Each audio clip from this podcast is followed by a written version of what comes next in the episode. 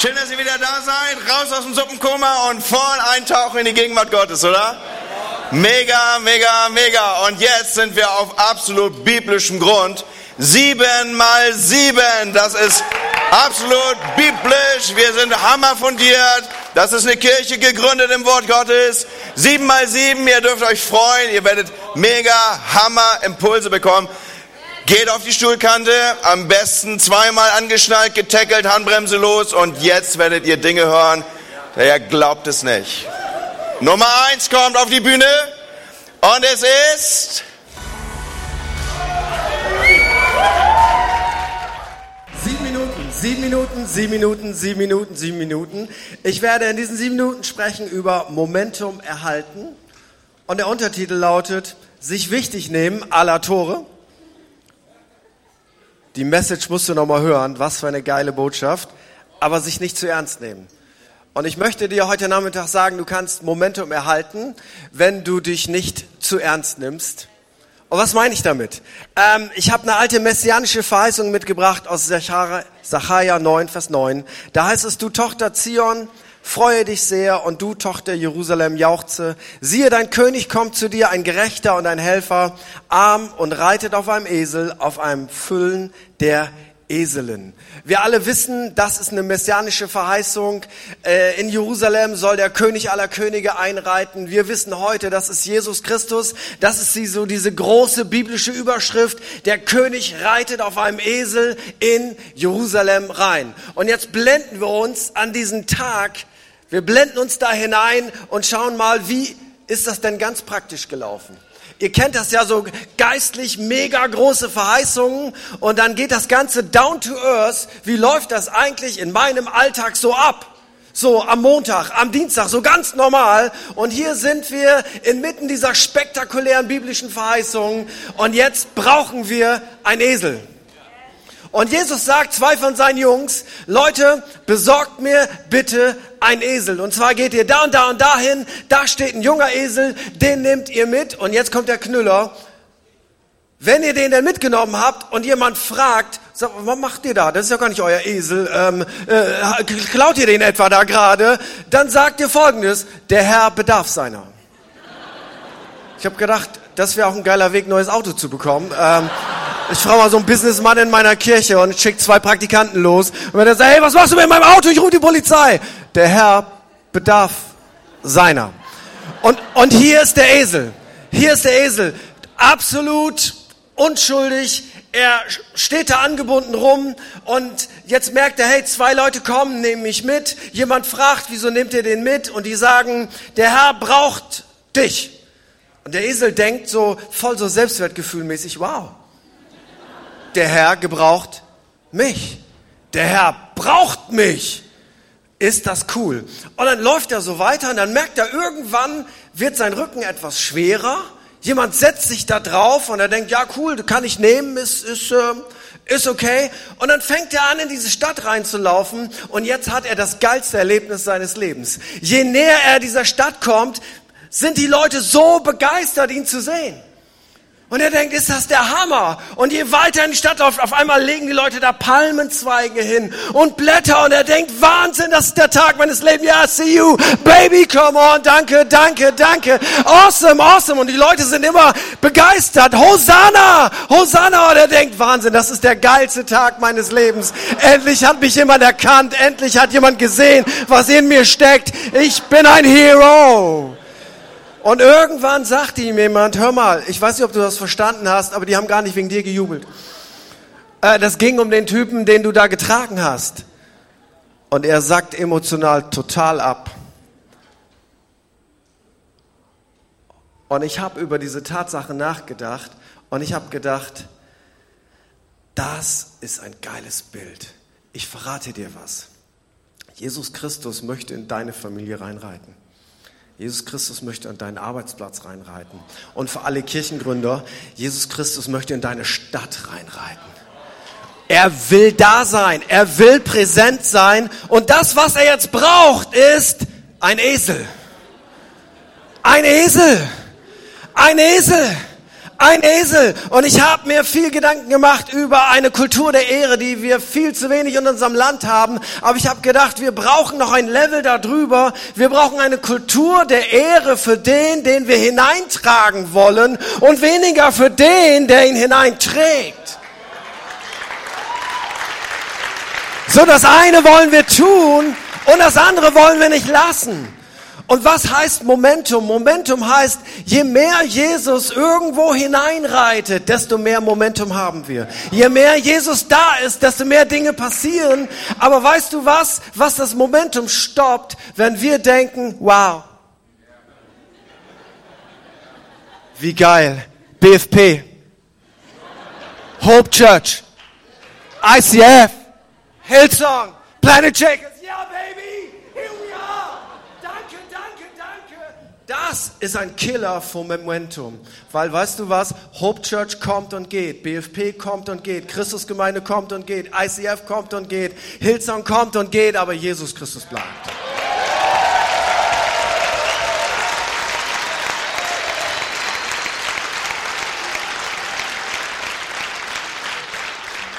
Das heißt, in der Geschichte, in der wir alle mitspielen wollen, Jesus Christus ist der Hauptdarsteller und wir sind alle nur Nebendarsteller. Das heißt nicht, dass wir unwichtig sind, weil ohne uns passiert hier gar nichts. Das heißt nicht, dass wir uns nicht ernst nehmen. Wir sind, wer wir sind und wir bleiben so, wie wir sind, im Sinne von, so hat Gott uns gemacht. Aber eins ist sonnenklar, wir sind nicht die Hauptdarsteller, sondern der Hauptdarsteller ist Jesus. Er bleibt es, er wird es immer sein. Er ist Alpha und Omega, er ist Anfang und Ende. Er ist der, um den es geht. Und das habe ich in der Kirche gelernt und viele Leute strugglen damit. Kirche ist der einzige Ort auf dieser Welt, wo es nicht um dich geht.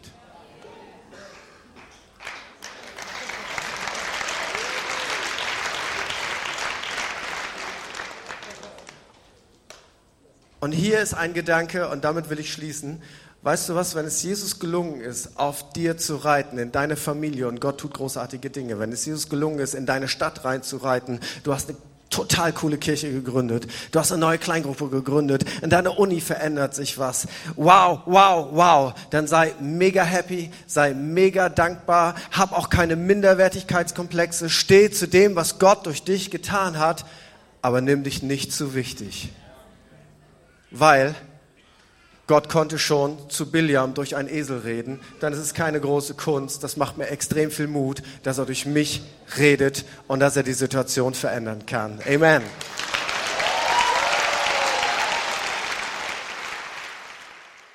Ich brauche euch. In 37 Tagen ist Weihnachten. Genau, sehr gut. Und man merkt vielleicht, wenn dieses Thema aufkommt, dass es unterschiedliche Reaktionen gibt. Die einen sind euphorisch voller Vorfreude, fangen Wochen vorher schon an, Weihnachtslieder anzustimmen. Andere wiederum, den sieht man Angst und fast schon Panik im Gesicht an, weil sie die To-Do-Liste noch vor sich sehen, ja, und denken, welches Essen mache ich, wie viele Geschenke kaufe ich noch? Aber ich dachte, 37 Tage sind eine absehbare Zeit und deshalb möchte ich euch was von Weihnachten erzählen und euch ganz kurz mit in unsere familiäre Tradition mit reinnehmen, wie es bei uns zu Hause war, als meine Geschwister und ich noch Kinder waren. Wir sind als Familie in die Kirche gegangen und im Anschluss gab es bei uns zu Hause Essen. Und diese Essenszeit war für uns Kinder ein Albtraum. Es war eine Zeit voller Spannung, weil wir wussten, wenn wir auf, wenn alle aufgegessen haben, dann gibt's Geschenke. Und nur ein Raum weiter ist alles, was man braucht, was man sich sein Leben lang gewünscht hat, was zum Glück des Lebens nur noch fehlt, nichts anderes, ja, und das alles in einem Raum. Und was gibt es da überflüssigeres als Essen? Hat aber nicht jeder so gesehen. Und zum Beispiel mein Vater, der fand es eigentlich ganz entspannt und hat sich scheinbar vorgenommen, gerade an diesem Tag ganz besonders genüsslich zu essen hat scheinbar an diesem Tag ganz besonders viel Hunger gehabt und sich nochmal aufgetan, zurückgelehnt und es genossen. Und ich dachte, what? Wie geht sowas? Da drüben, da liegen die Geschenke. Aber als es dann irgendwann soweit war und alle aufgegessen haben, es kam tatsächlich der Moment, dann gab es ein Signal und das hat meine Mutter ausgelöst. Und das war das. Und ihr ahnt, was es heißt. Das war das Signal, der Moment war gekommen, es ist Zeit für die Bescherung. Wir sind also losgerannt mit all unserer Euphorie. Wir waren excited, absolut, sind ins Wohnzimmer gerannt, um nicht diesen Moment zu verpassen, wenn es Geschenke gibt.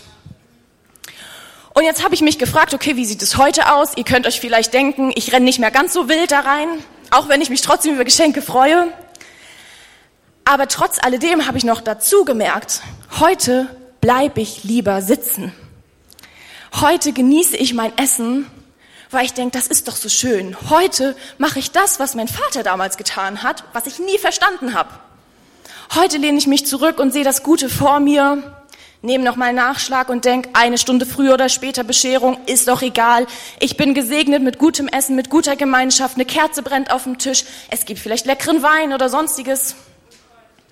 Heute bleibe ich lieber sitzen. Und ich glaube, dieses Bild kann man in unseren Alltag übertragen. Und diese heute bleibe ich lieber sitzen Haltung kann sich ganz schnell auch in unser geistliches Leben einschleichen. Und das ist eine ganz große Gefahr. Wir haben alles Gute vor uns, wir haben vielleicht eine super Gemeinde, wir haben die Stepcon, die wir erleben, wir haben gute Freunde, wir leben in unserer Berufung. Jeden Sonntag haben wir irgendwie einen Dienst, den wir hier machen, voller Freude. Wir dienen Gott und der Gemeinde und wir lieben Jesus. Und das ist absolut cool, weil wir so gesegnet sind. Und trotzdem können wir diese heute bleibe ich lieber Sitzung, Sitzenhaltung haben. Und kann es sein, dass Gott manchmal neben uns steht, wenn wir am Essenstisch sitzen, dass er neben uns steht und klingelt und sagt, hey Steffi, der Moment ist gekommen, es ist Zeit für die Bescherung. Und ich lehne mich zurück und denke, ich habe so gutes Essen. Und ich überhöre dieses Klingeln, dieses Signal, ich überhöre es einfach, weil ich denke, ich habe doch so viel Gutes. Und ich bin mir sicher, Gott will uns jeden Tag beschenken. Gott ist kein bedarfsdeckender Gott. Gott ist ein Gott, der im Überfluss schenkt und der uns so viel mehr geben will, als wir uns vorstellen können. Der, der mit uns so viel mehr Abenteuer machen will, als wir uns vorstellen können. Der so viel Wunder durch uns tun will, als wir uns vorstellen können. Glaubt ihr daran? und ich glaube, und davon, doch, da bin ich von überzeugt, dass jeder Einzelne hier im Raum eines Tages auf sein Leben zurückschaut und denkt, puh, krasse Sache, das hat Gott durch mich getan. Das hat Gott getan, weil ich gebetet habe. Dafür hat Gott mich gebraucht. Ich hätte nie gedacht, dass er mich zu so großem gebraucht. Ich hätte nie gedacht, dass er mir so viel schenkt. Ich hätte nie gedacht, dass ich eines Tages hier auf der Bühne stehe zur Stepcon und rede. Aber Gott fängt gerade da erst an. Für Gott ist es so ein kleines und sagt, ha, wenn du mal wüsstest, was da noch alles kommt. Und das gilt für jeden einzelnen von uns hier im Raum. Danke. Und ich frage mich, was würde sich ändern, wenn wir mit dieser Euphorie, mit dieser Vorfreude, wie Kinder das zu Weihnachten haben, wenn wir mit dieser Vorfreude in die Zukunft blicken? Wenn wir fest davon überzeugt sind, dass es nicht alles ist, was wir jetzt hier gerade haben, dass Gott so viel mehr für uns hat, wenn wir fest davon überzeugt sind, dass Gott uns zu Weltbewegern machen will, wie wir es letztes Jahr hier gehört haben, als Thema hatten, was würde sich verändern? Ich glaube nämlich eine richtig, richtig große Menge. Weil die Art und Weise, wie du über deine Zukunft denkst, bestimmt die Art und Weise, wie du das jetzt lebst. Und ich wiederhole den Satz nochmal. Die Art und Weise, wie du über deine Zukunft denkst, bestimmt die Art und Weise, wie du das jetzt lebst. Wenn du voller Erwartung in deine Zukunft blickst und denkst, Gott hat Großes vor und ich bin bereit. Ich bin bereit, dass Gott mich gebraucht, Wunder zu tun. Ich bin bereit, dass Gott Wunder durch mich und in meinem Leben schenkt. Dann blickt man Tag für Tag offen in den Tag und denkt, okay, wo ist das nächste Wunder? Gott, wo gebrauchst du mich? Was kann ich tun? Wo zeigst du mir das Zeichen, wie es weitergeht? Das verändert so viel im Alltag. Und ich wünsche mir, dass wir alle genau das niemals vergessen und dass wir hören, wenn Gott neben uns steht und die Glocke läutet und sagt, hey, es ist Zeit für die Bescherung. Der Moment ist gekommen. Lasst uns diesen Moment niemals verpassen. Lasst uns diesen Moment umarmen und offen dafür sein und erwarten, dass Gott richtig, richtig große Dinge tun wird. Amen.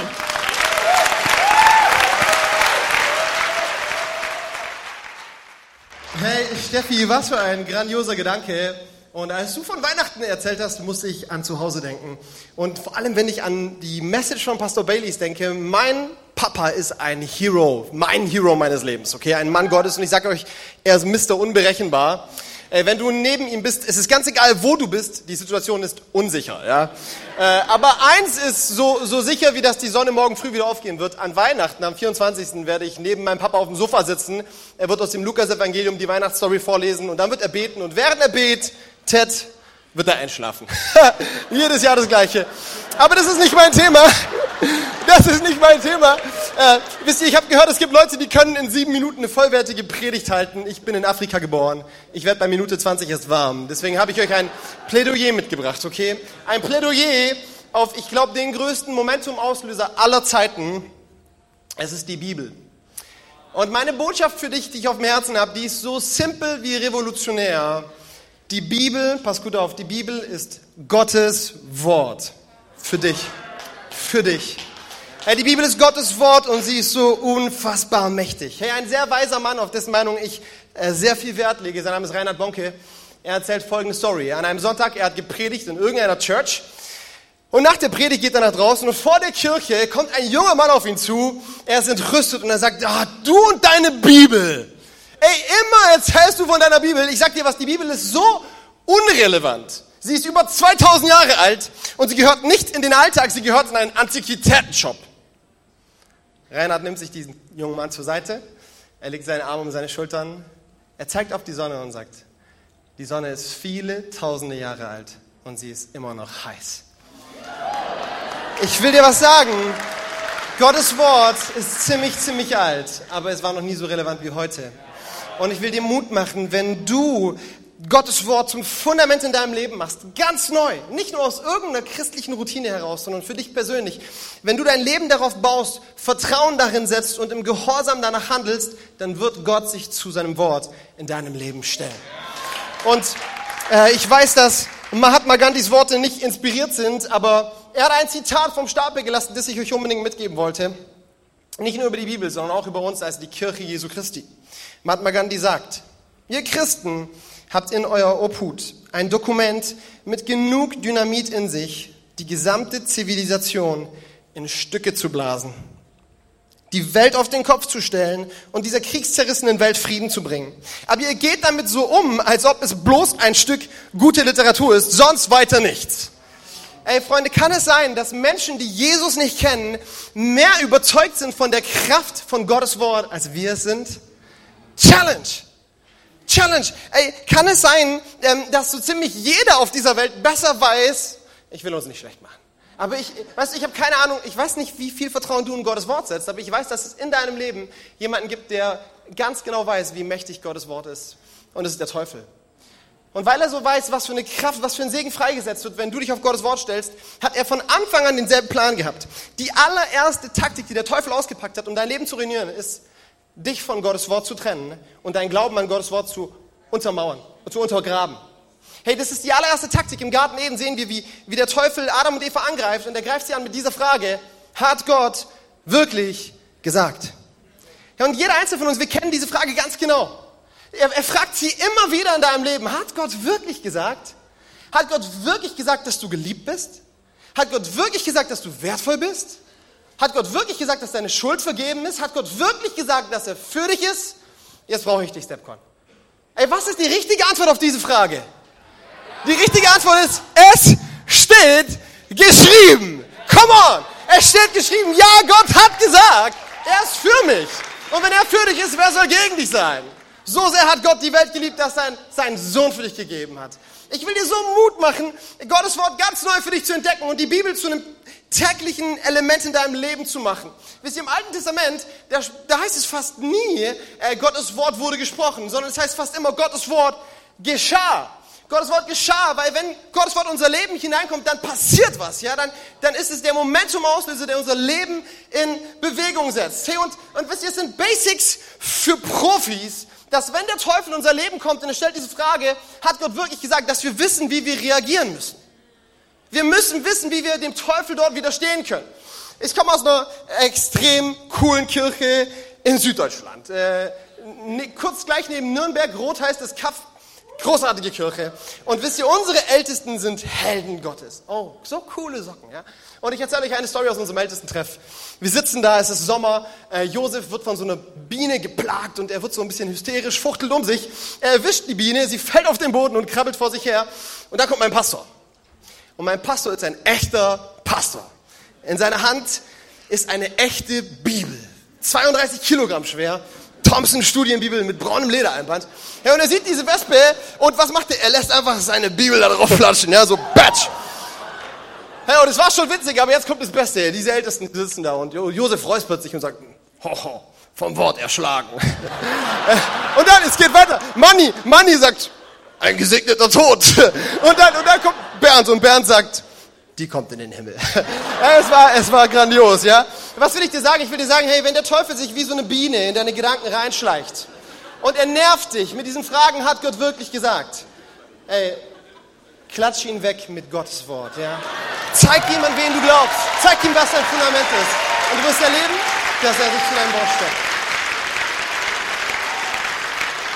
Ey, äh, vielleicht geht's dir wie mir und du hast dich gefragt, was das Ganze mit dem Wort jetzt zu tun hat.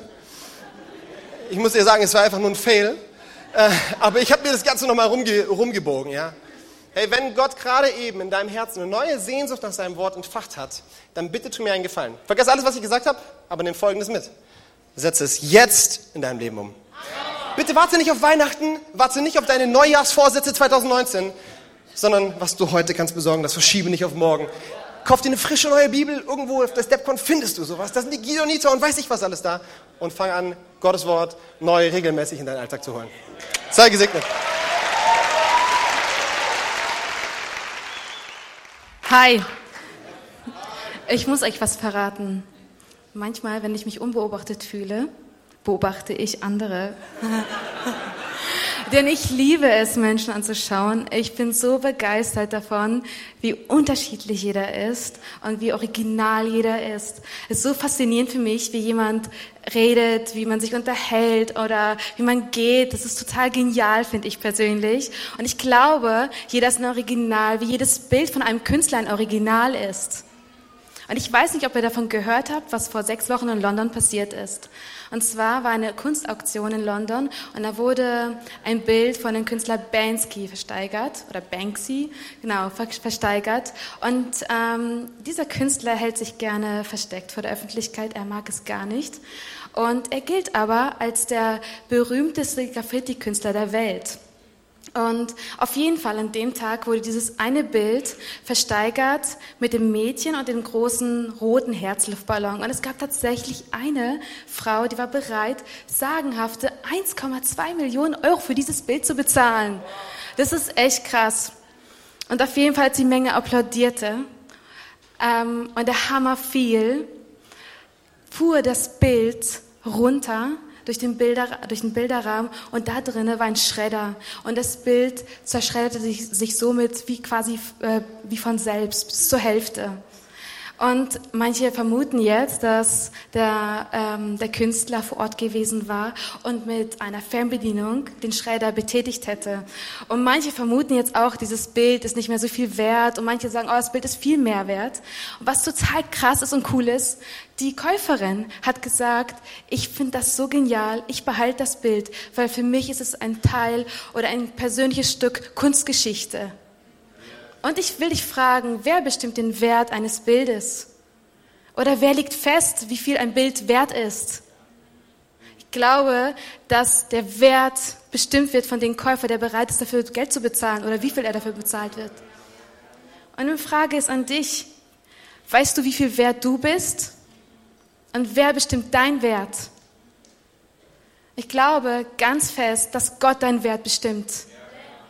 Denn er war bereit, seinen Sohn für dich hinzugeben. Das ist die Hauptmessage der Bibel. Er war bereit, seinen einzigen Sohn für dich zu opfern und für dich zu bezahlen. Du bist ihm so viel wert, dass er seinen einzigen Sohn für dich gegeben hat. Was für eine großartige Aussage. Und so wie jedes Bild eines Künstlers ein Original ist, so ist auch jedes, so bist du auch ein Original und extrem viel wert für Gott. Glaubst du das? Aber wisst ihr was? Komischerweise glauben wir das oft nicht, oder? Wir wollen viel lieber graue Mäuse sein, die in einer Masse von grauen Mäusen mitlaufen. Bloß nicht auffallen, bloß nicht anecken und bloß nicht unnormal sein. Und es wirkt fast so, als würde die Norm dieser Welt uns viel wichtiger sein als das, wozu Gott uns designt hat. Irgendwie versuchen wir mit der ganzen Kraft dieser Norm dieser Welt zu entsprechen und das nennen wir dann normal sein. Wisst ihr, ich habe meinen achtjährigen Sohn gefragt, was für ihn normal ist. Und er sagte zu mir, Mami, ganz klar, normal ist, wenn man Achterbahn fährt im Safari-Park. und er liebt Achterbahnfahren. Er ist total der Draufgänger und er ist echt wild. Und, aber wisst ihr, für viele ist nicht Achterbahnfahren normal, oder? Ja, und merkt, es ist komisch, desto mehr wir das Wort normal aussprechen, können wir gar nicht sagen, was normal ist. Und im Duden steht, normal ist jemand, der mit seiner äußeren Erscheinung und seinem Verhalten und seiner Einstellung der allgemeinen Erwartung entspricht. Krass, kennt ihr so jemanden? Ich kenne keinen. Ich kenne keinen. Und das ist total gut, oder? Stellt euch mal vor, es würde mich tausendmal geben. Das wäre echt eine Katastrophe, Leute. Und stellt euch mal vor, es würde dich tausendmal geben. Das wäre auch eine Katastrophe, oder?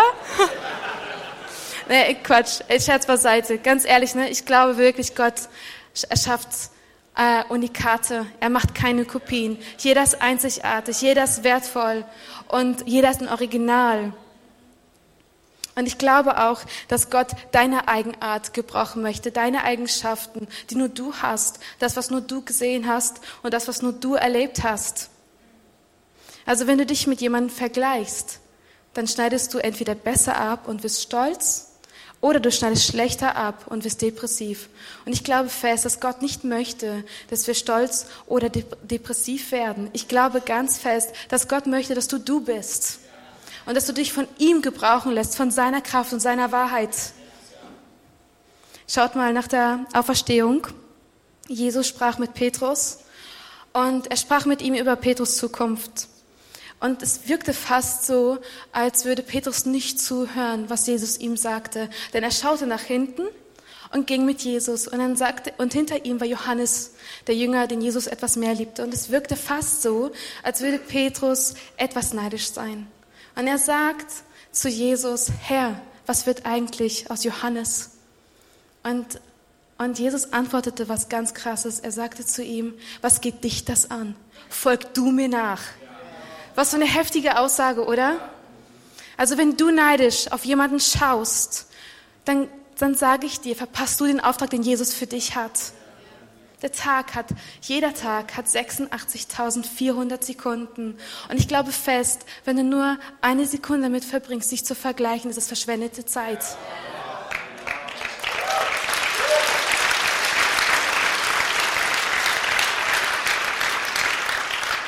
Wisst ihr, diese Nachmittagssession und auch die anderen sind halt einfach so genial, glaube ich, weil jeder unterschiedlich ist und jeder, der hier vorne was sagt, hat einfach eine Story und jeder hat eine Berufung und das hast du auch. Und das glaube ich ganz fest. Wisst ihr, ich konnte lange nicht glauben, wirklich lange nicht glauben, dass Gott mit mir eine Story schreiben möchte. Und das ein Moment, wo Gott zu mir gesprochen hatte, wurde für mich ein Momentum, denn er sagte zu mir, Erika, was tust du da? Wenn du nicht glaubst, dass ich in dir stark sein kann, dann machst du die Arbeit des Teufels. Das hört sich krass an, aber ich will nicht die Arbeit des Teufels machen. Ich will viel lieber in der Wahrheit Gottes leben, weil er, der Feind ist der, der, derjenige, der, der Lügen und Anklagen verbreitet in einem Kopf. Und ich möchte viel lieber die Wahrheiten Gottes sprechen. Und ich glaube auch ganz fest für dich, dass Gott nicht möchte, dass du die normalen, ähm, normal bist und diese, diese Werte der Welt entsprichst. Ich glaube vielmehr, dass Gott möchte, dass du du bist. Ich glaub, glaube auch, dass Gott möchte, dass er mit dir, ich glaube auch ganz fest, dass Gott mit dir eine Geschichte schreiben möchte. Und wenn du dich gerade so fühlst, als wäre dein Leben bis zur Hälfte geschreddert, dann lass einfach zu, dass Gott einfach mit dir ein Stück persönliches Kunstgeschichte schreiben darf. Und die darf auch gerne unnormal sein. Danke.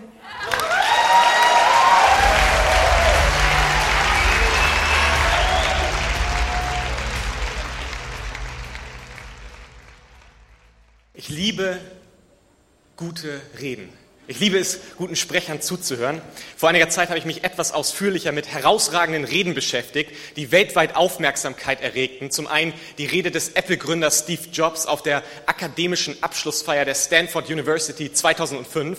Damals gab er den jungen Absolventen sein Lebensmotto mit auf den Weg. Stay hungry, stay foolish. Bleibt hungrig, bleibt risikofreudig. Zum anderen die weltbekannte Wahlkampfrede Yes We Can von Barack Obama. Beide schaffen es uns zu begeistern und zu inspirieren. Aber die gute Rede ist nur eine Seite der Medaille. Denn was bringt der beste Redner der Welt, wenn er über belanglose Dinge spricht, die mein Leben nicht verändern? Die bekannteste Plattform für Kurzvorträge ist TED. In den letzten Jahren haben die sogenannten TED Talks Millionen von Menschen begeistert. Und es gibt dort überragende Redner, die über wichtige Dinge sprechen, aber es gibt dort auch überragende, überragende Redner, die über so triviale Dinge sprechen. Ich fand online Vorträge zum Thema, wie wir Fruchtfliegen dazu bringen, Gemüse zu essen. Oder wie der Knopf die Mode verändert hat. Oder mein persönlicher Favorit, wie Oktopusse sich gegenseitig bekämpfen. Ich meine, wir, wir können uns gerne über solche Sachen unterhalten. Und gerade im Smalltalk machen sie sich bestimmt richtig gut. Aber doch habe ich den Eindruck, es gibt so viel wichtigere Dinge im Leben. Was passiert, wenn wir die beste Botschaft der Welt mit den besten Reden der Welt verbinden? Dieser Gedanke weckt meine Leidenschaft.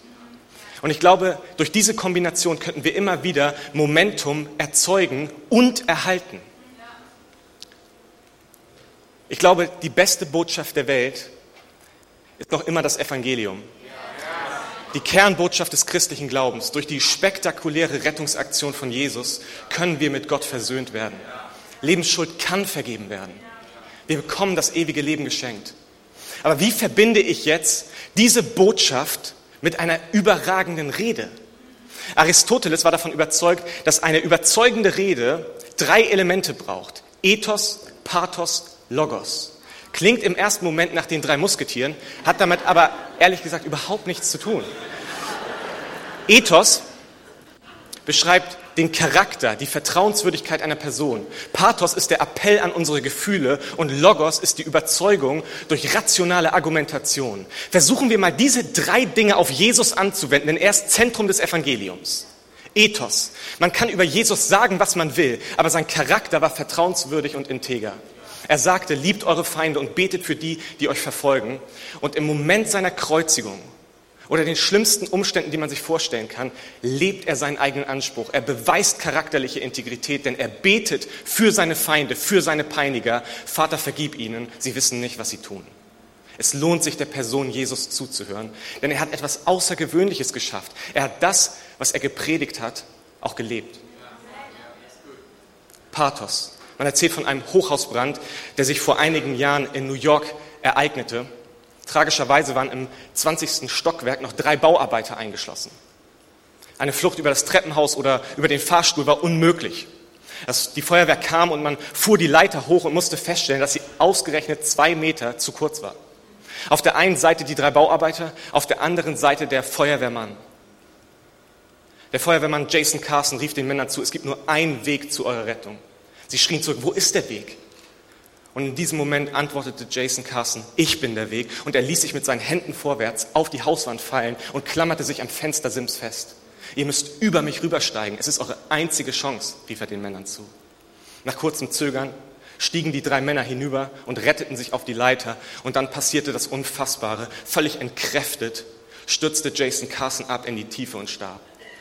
Kurz darauf fand die Beerdigung statt. Vorne vor der Trauergemeinschaft steht der Eichensarg, obendrauf der verrußte Helm dieses Feuerwehrmannes. Alles, was noch zu lesen ist, sind die Initialien JC, Jason Carson. Auch in meinem Leben ist ein Mann mit den Initialien J und C zu einer lebendigen Brücke geworden, aber nicht von einem Hochhaus zur Leiter, sondern vom ewigen Tod zum ewigen Leben.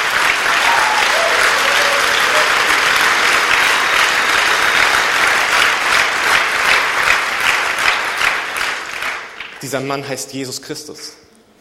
Er sagt von sich selbst, ich bin der Weg. Was er meinte ist, ich bin der Weg zur Rettung. Jesus liebt dich so leidenschaftlich, dass er es vorzieht, für dich zu sterben, als ohne dich zu leben. Ist das nicht verrückt? Logos. Ist die Botschaft von Jesus einfach nur so ein Märchen oder gibt es Beweise, Indizien für die Kreuzigung und die Auferstehung von Jesus? Im 1. Korinther 15 lesen wir von der Kreuzigung und der Auferstehung. Wenn die Auferstehung von Jesus wahr ist, muss ich seiner Botschaft einfach glauben. Das Interessante an dieser von Paulus verfassten Passage ist, dass sich die Historiker darüber einig sind, dass sie spätestens 20 Jahre nach der Kreuzigung aufgeschrieben wurde. Es ist die erste schriftliche Erwähnung der Auferstehung. Paulus berichtet dort in Vers 6 von mehr als 500 Menschen, die Jesus nach der Auferstehung leibhaftig gleichzeitig gesehen haben.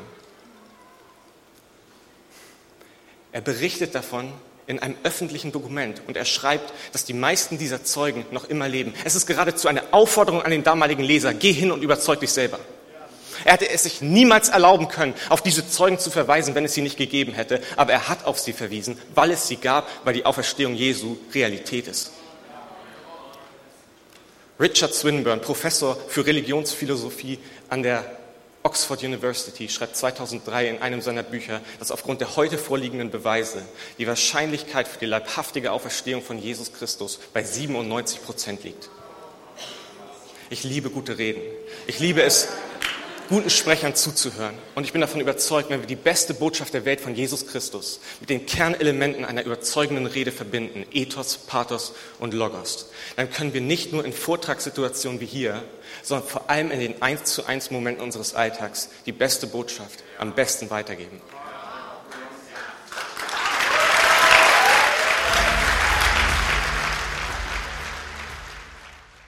Wir alle haben Dinge in unserem Leben, von denen wir gar nicht wissen, dass wir sie haben. Oder wusstest du, dass du ein Aras hast? Irgendjemand? Ich mache es ein bisschen einfacher. Ein aufsteigendes retikuläres Aktivierungssystem. Jetzt? Ihr schaut mich ungefähr genauso fragend an, wie ich geschaut habe, als ich zum ersten Mal davon gehört habe und mir gar nicht so ganz sicher war, ob ich sowas überhaupt in meinem Leben haben möchte. Bis ich herausgefunden habe, wozu es in meinem Leben zuständig ist, ab dem Moment habe ich angefangen, es zu feiern. Denn Achtung, liebe Frauenwelt, unser Aras ist endlich eine medizinische Erklärung dafür, dass wir nicht wie die meisten Männer an einem Schuhladen vorbeigehen können und so tun können, als würde er nicht existieren. Genau genommen, genau genommen bleibt uns gar keine andere Wahl, als zu sagen, Schatz, ich muss da mal kurz für fünf Stunden rein. Unser Aras ist aber auch der Grund, weshalb wir Eltern, wenn wir unsere Neugeborenen das erste Mal sehen, nicht sehen, wie ungewaschen sie sind.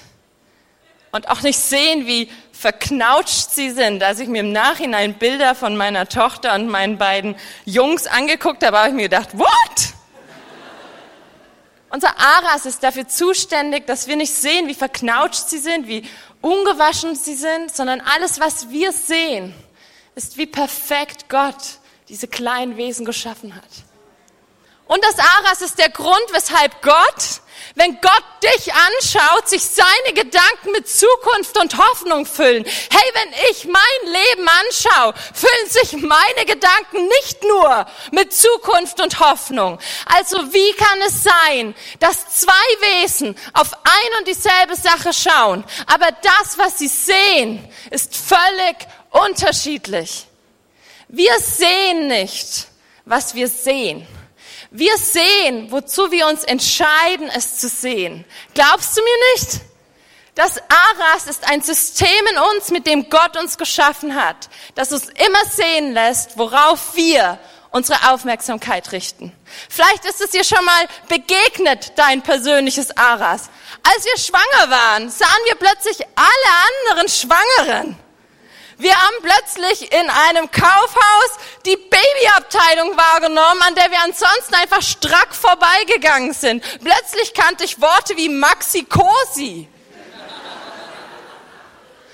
Wenn wir ein neues Auto brauchen, sehen wir plötzlich alle zu verkaufenden Autos. Als mein Mann Arndt und ich uns überlegt haben, ob wir ein Auto leasen wollen, sah ich plötzlich alle Leasingangebote und das ein Wort, was ich zuvor wahrscheinlich noch nicht mal mehr hätte buchstabieren können.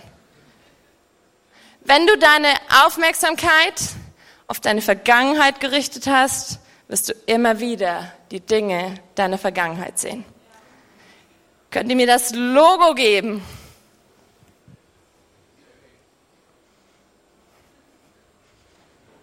Ich brauche das Logo. Alles, was wir hier sehen, ist ein FedEx-Logo. Aber als der CEO von FedEx sich unter fünf Logos für eines entscheiden musste, sah er dieses und er sagt, ich will dieses Logo haben. Sein Team wundert sich und denkt sich, hä, das sind doch noch bessere, warum dieses Logo?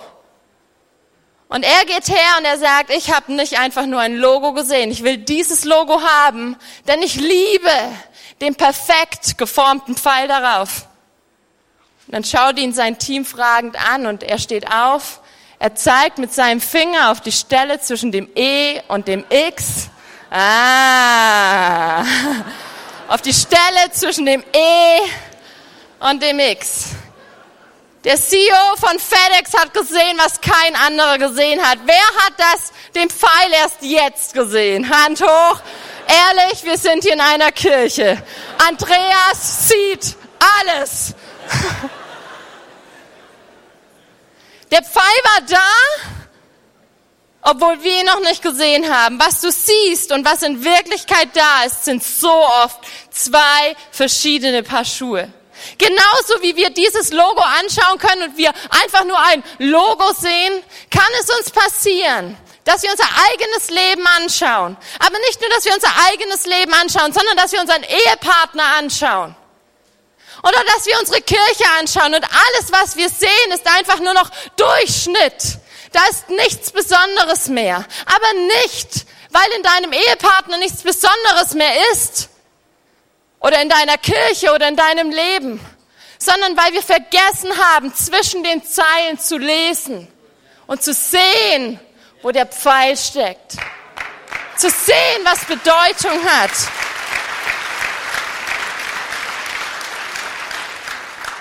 Als Jesus dich geschaffen hat, hat er gesehen, was kein anderer gesehen hat.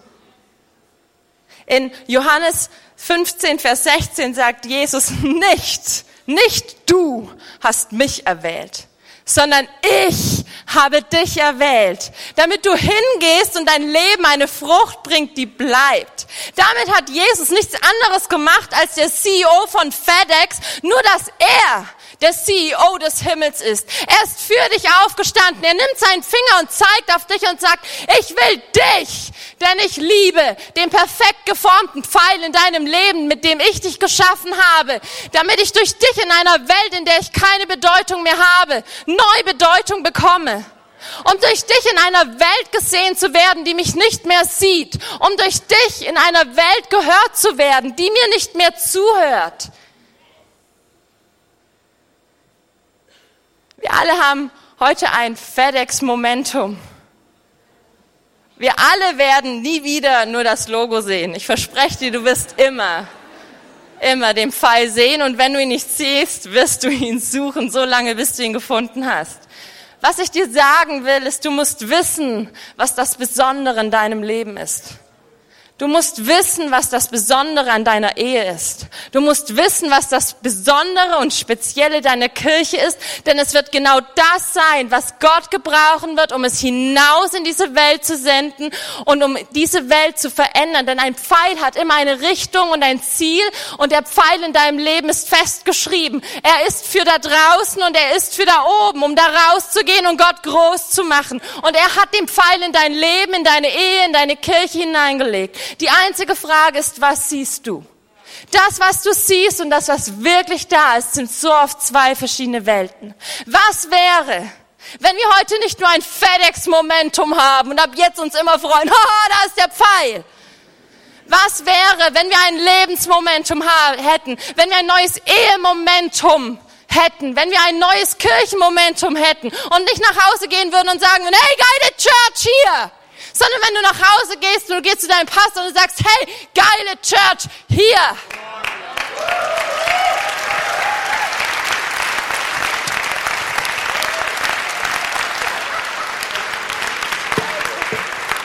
Ich habe den Leuten gesagt, ich bin weniger als sieben Minuten, sie sollen den früher hochschicken und jetzt bin ich diejenige, die überzogen hat.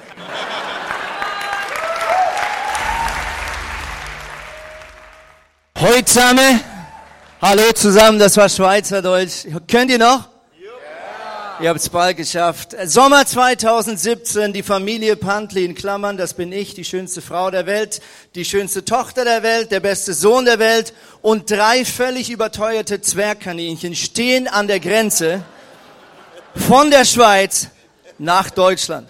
Das große Projekt, nach 15 Jahren in der Schweiz wohnen, nach 15 Jahren für diese große Mutterkirche ICF Zürich arbeiten zu dürfen, ziehen wir um nach Hamburg, um eine weitere Kirche zu starten. In uns eine Riesenfreude, eine Riesenbegeisterung, ja. Nach so vielen Jahren den gleichen Job, endlich ein neues Abenteuer. Endlich ein gemeinsames Abenteuer. Endlich etwas machen, wo meine Frau und ich Seite an Seite gemeinsam stemmen dürfen. Endlich zurück in das Land, in dem ich und meine Frau aufgewachsen ist. Endlich in das Land, wo es Mettbrötchen gibt und endlich und endlich in einer Stadt wohnen, die in der ersten Bundesliga spielt. Auf der anderen Seite auch viele Gefühle der Angst. Werden unsere Kinder diesen Umzug meistern? Werden unsere Kinder sich wohlfühlen in diesem Land? Werden unsere Kinder wieder Freunde finden? Werde ich wieder Freunde finden? Und noch viel schlimmer, will überhaupt irgendjemand diese weitere Kirche? Kommt überhaupt irgendjemand? Wird das überhaupt klappen? Von was werden wir leben? All diese Ängste. Und eine Geschichte, die mich in dem letzten Jahr so krass durchgetragen hat, das war die Geschichte von diesem David und Goliath. David und Goliath. David, ein junger Typ, der jüngste in der Familie, kleiner, dünner als der Rest seiner starken Brüder. Er ist kein Soldat, er ist nicht ausgebildet, er ist zu Hause. Und er hat den einfachen und unbeliebten Job des Hirten, während seine Brüder im Krieg sind. Und sein Vater nimmt ihn zur Seite und sagt, geh an die Front. Die Jungs hatten damals kein WhatsApp, äh, kein Instagram. Sein Vater hatte keine Ahnung, ob seine Söhne noch leben. Und er schickt seinen Jüngsten, einen Hirtenjungen, nicht ausgebildet, an die Front, um zu schauen, ob die älteren Brüder noch leben. David kommt dahin, ihr kennt die Geschichte, und sieht, wie dieser Goliath einmal mehr aus den Reihen der Philister heraustritt. Einmal mehr sich lustig macht über den Gott der Hebräer. Einmal mehr sieht er, wie selbst seine eigenen Brüder den Kopf einziehen und sich ducken hinter dem Hügel und sich verstecken, weil sie Angst haben vor diesem Riesen, der sich lustig macht über diesen Gott im Himmel. Und wir alle kennen die Geschichte, dieser junge, nicht ausgebildete, zu kleine, zu dünne, zu schwache Hirtenjunge wagt etwas zu glauben, was vor ihm keiner geglaubt hat. Nämlich, wer sagt es, dass man diesen Riesen nicht besiegen kann? Und warum stopft dem niemand das Maul? Und wir kennen die Geschichte, mit einem einzelnen Stein seiner Steinschleuder trifft er diesen Riesen am Kopf. Und es geschieht ein Momentum. Als dieser Goliath zu Boden geht, fassen Hunderte und Tausend andere israelische Soldaten wieder Mut. Sie glauben plötzlich wieder an den Sieg. All der Frust, all der Unglaube fällt von ihren Schultern, weil einer es gewagt hat, etwas zu glauben, was die anderen nicht geglaubt haben.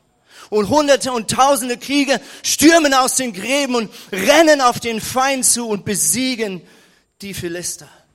Und wenn ich mich frage, was hat David richtig gemacht? Im vollen Wissen, dass es ja ein Wunder war von Gott, so sehe ich drei Dinge. Erstens, David hat es gewagt, den Status quo zu hinterfragen. David hatte die Frechheit, den Glauben der anderen zu hinterfragen und zu sagen, wer sagt, dass nur weil Gott das Wunder gestern nicht getan hat, er es nicht heute und morgen tun wird. Er war nicht Teil des Status quo. Er kam von außen hinein. Er hat nicht all diese entmutigen Erlebnisse gehabt mit Goliath wie seine Brüder und in den Köpfen der Brüder wurde Goliath immer größer. So stelle ich mir das vor. Mit jedem Tag dieser 40 Tage wurde Goliath in den Köpfen der Leute größer und noch unbesiegbar. David hat Goliath bewertet, nicht aus seiner Perspektive. Er bewertete die Größe des Feindes aus der Perspektive der Größe seines Gottes. Zweitens, David nutzte seine Fähigkeiten, seine am meisten entwickelten Fähigkeiten. Er verzichtete auf Schwert, er verzichtete auf den Speer, auf all die Dinge, die er hätte nutzen sollen aus Sicht eines Ausbilders, sondern er nutzte sein Talent. Weil er als Hirtenjunge hatte er unglaublich viel Zeit und ihm war wahrscheinlich unglaublich oft langweilig. Und so hat er über Tage und Wochen und Monate und Jahre diese Fähigkeit entwickelt, mit einer einfachen Steinschleuder genau den richtigen Punkt zu treffen. Und David hatte die Demut, aber auch den Mut, seine Fähigkeiten einzusetzen und nicht nach links und rechts zu schauen und zu fragen, was müsste ich tun in dieser oder jeder Situation. Drittens, David, und das liebe ich, David blieb sich selbst treu. David blieb sich selbst treu. Bevor er gegen diesen Goliath zieht, nimmt ihn der König Saul zur Seite und sagt, nimm wenigstens meine Rüstung. Ich glaube, dieser Mann hat nicht wirklich dran geglaubt. Das heißt in der Bibel, König Saul war groß und schön und David lässt sich diese Riesenrüstung anziehen und wahrscheinlich kann ich davon ausgehen, dass das die beste Rüstung war, die zur Verfügung stand für die Israeliten. Er zieht die an er schaut in den Spiegel. Ich habe keine Ahnung, ob sie damals schon gab, aber so stelle ich es mir vor. Er schüttelt den Kopf und sagt, Männer, das bin ich ich. Das passt nicht zu mir. Das bin ich nicht. Ich weiß, so müsste man sein. Ich weiß, das müsste man tragen. Ich weiß, so entspricht es dem Status quo. Und er lässt diese Rüstung weg und läuft als ein Hirtenjunge einfach gekleidet mit einer Steinschleuder auf den Feind zu. Schau, ich habe keine Ahnung, wer dein Goliath ist im Leben. Vielleicht ein Kampf, vielleicht eine Beziehung, vielleicht der Zustand deiner Ausbildung, vielleicht ein Streit in deiner Gemeinde, vielleicht eine Sucht.